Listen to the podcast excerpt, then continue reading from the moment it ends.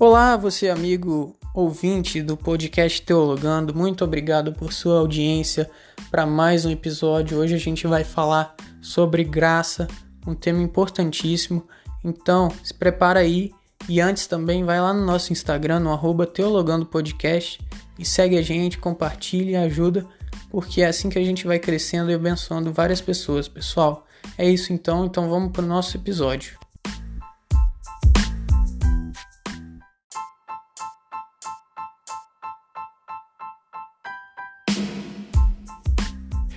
Porque pela graça sois salvos por meio da fé. Isso não vem de vós, é dom de Deus. Efésios 2, versículo 8. E aí, pessoal, vamos lá para o nosso tema? Esse é o texto central de hoje. E ele fala já muito da graça para nós, né? Em poucas palavras aí. E traz pelo menos três princípios aí que eu queria destacar e para a gente ter em mente para debater esse tema que a graça nos traz salvação. Segundo ponto, que a gente não fez nem faz nada para receber essa graça salvadora. E o terceiro ponto, que é um presente de Deus. Tá muito, esses pontos estão muito uh, relacionados entre si aí, né? Então, tendo isso em mente aí, pessoal, vamos começar aqui a aprofundar melhor no tema. O que, que seria a graça, então? Eu preparei uma definição aqui de graça Olha, a graça é, é uma característica de Deus que envolve sua benevolência ao atribuir aos seres humanos, aos seres humanos méritos que são do próprio Deus. Ou seja, Deus é um presente mesmo, é algo que independente do que a gente faz ou se merece ou não merece, Deus por sua livre vontade atribui isso a nós, atribui méritos dele características dele, coisas boas, né, a nós. Isso é só é possível por uma coisa, pelo, pelo sacrifício de Cristo na cruz. Esse é o ponto máximo de manifestação de graça e amor na Bíblia por toda a história. Ou seja, uma entrega total por nós, pela raça humana. Esse é o ponto. Esse é o ponto-chave para entender a graça, né? Ou seja, falaria que graça é uma coisa muito autoexplicativa, ou seja, tipo, graça é de graça. Assim você já, já faz esse link quando, com a própria palavra, né? Então, eu diria que a graça é como uma herança. Ou seja, você imagina aí que você recebe a notícia, acorda amanhã, recebe a notícia que você tinha um, um tio muito longe de parentesco, que ele era ricaço, sim, que tinha muita grana, mas que ele não tinha filho, não tinha. E a pessoa mais próxima dele era você. Você vai herdar essa fortuna. Você nem conhecia esse tio, hein? Você vai herdar milhões de dólares. Você pode estar falando que isso é impossível e eu acho que é mesmo, né? Muito difícil acontecer isso. Mas imagina que acontece isso com você. Pensa aqui comigo. O que, que você fez para receber essa grana toda? Para receber esse presente todo? Nada, né? Ou seja, você só era membro da família dele e por isso isso tudo foi atribuído a você, né? Exatamente isso. E é exatamente assim com a graça também. Você é da família de Deus, um filho de Deus por isso, você recebe uma herança incrível de amor sem fazer nada para recebê-la, só pelos méritos de Jesus.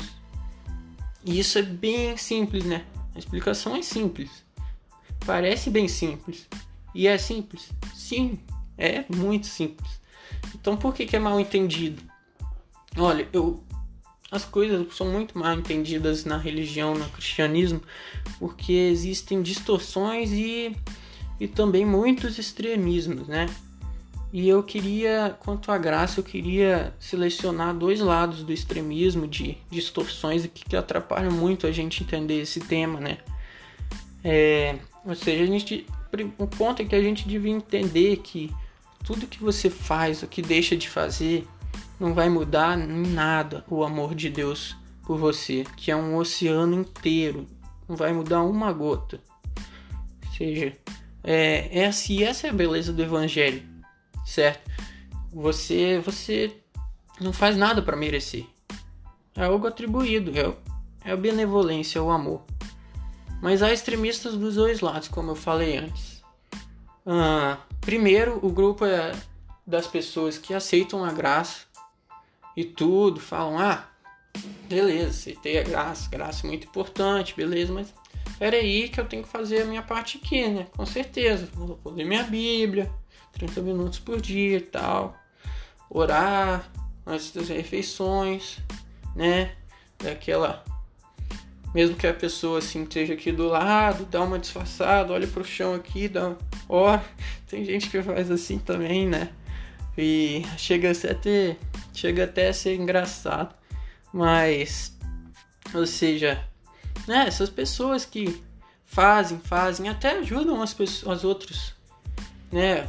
São próximos para as outras pessoas, mas com o motivo de como um atleta bater as suas metas, sempre ser melhor, melhor e tentar ser perfeito. Isso achando, né, que Deus vai me abençoar mais, que eu vou ter minhas orações ouvidas, etc, etc e tal. Isso está totalmente desvirtuado do que é graça, do que é do que é religião cristã, porque não é nada comigo, é tudo com Deus. A gente vem entender que no, na Bíblia é tudo com Deus, não é nada conosco. O que a gente faz é aceitar o que Deus propõe para nós. E isso é atribuído como foi é, no Velho Testamento e durante toda a Bíblia as pessoas como justiça, né?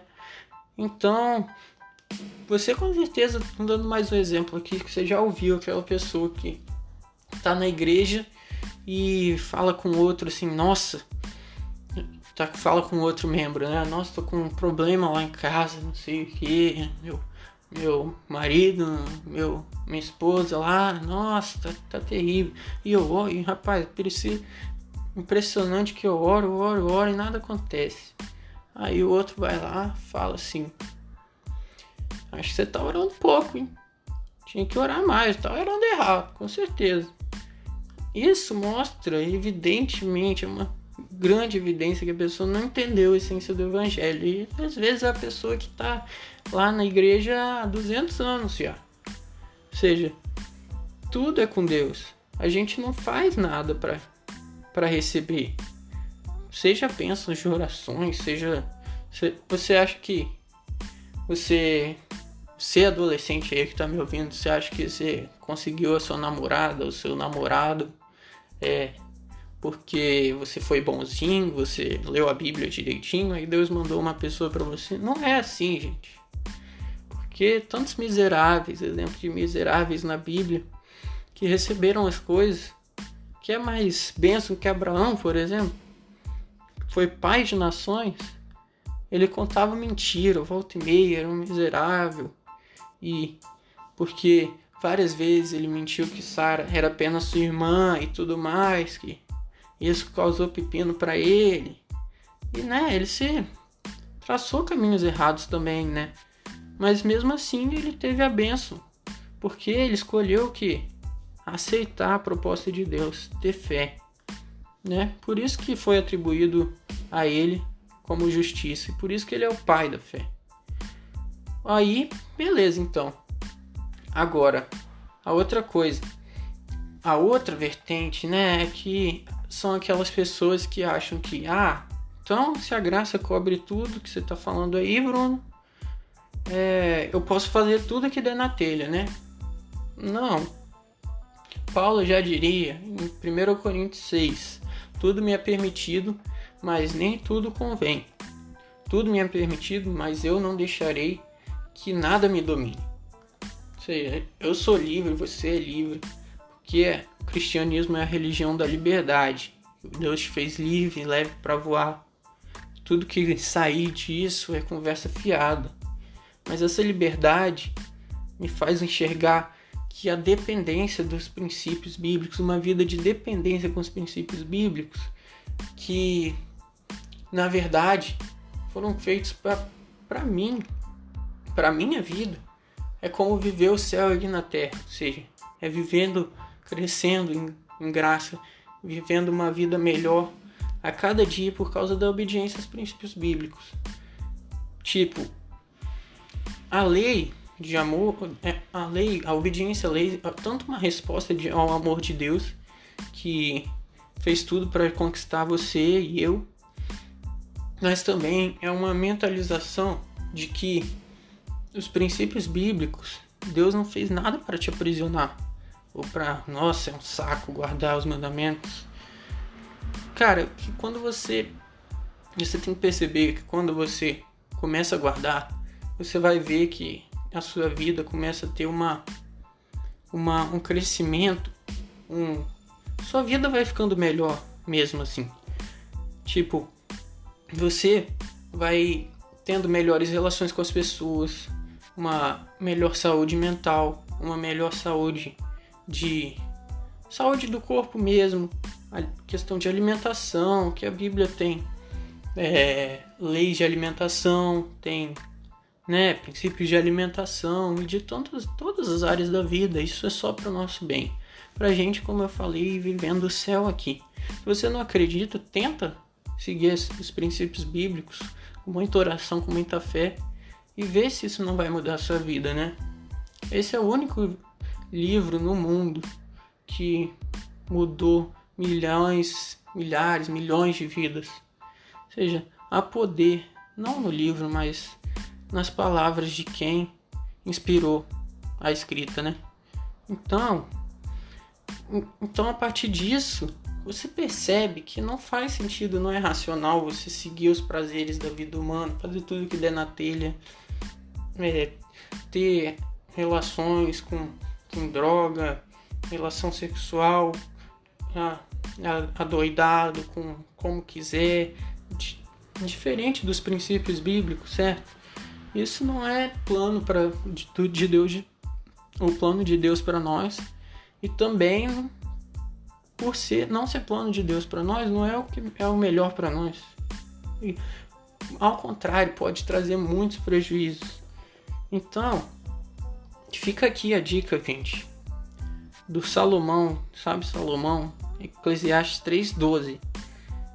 Lê em casa aí esses textos depois se você quiser também para conferir. Que é assim.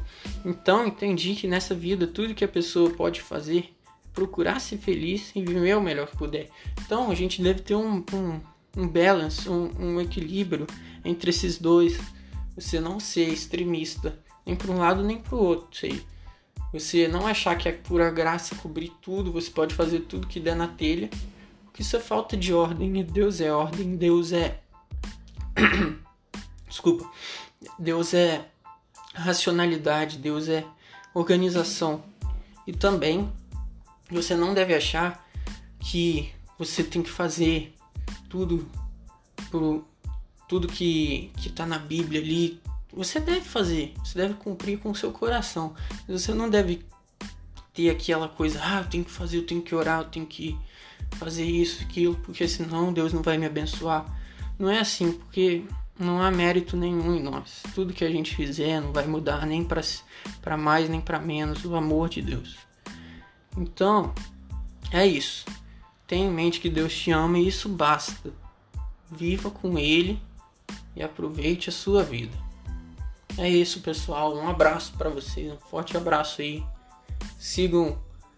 Muito obrigado pela audiência. Sigam aí a gente na, no Instagram, né? Arroba Teologando Podcast.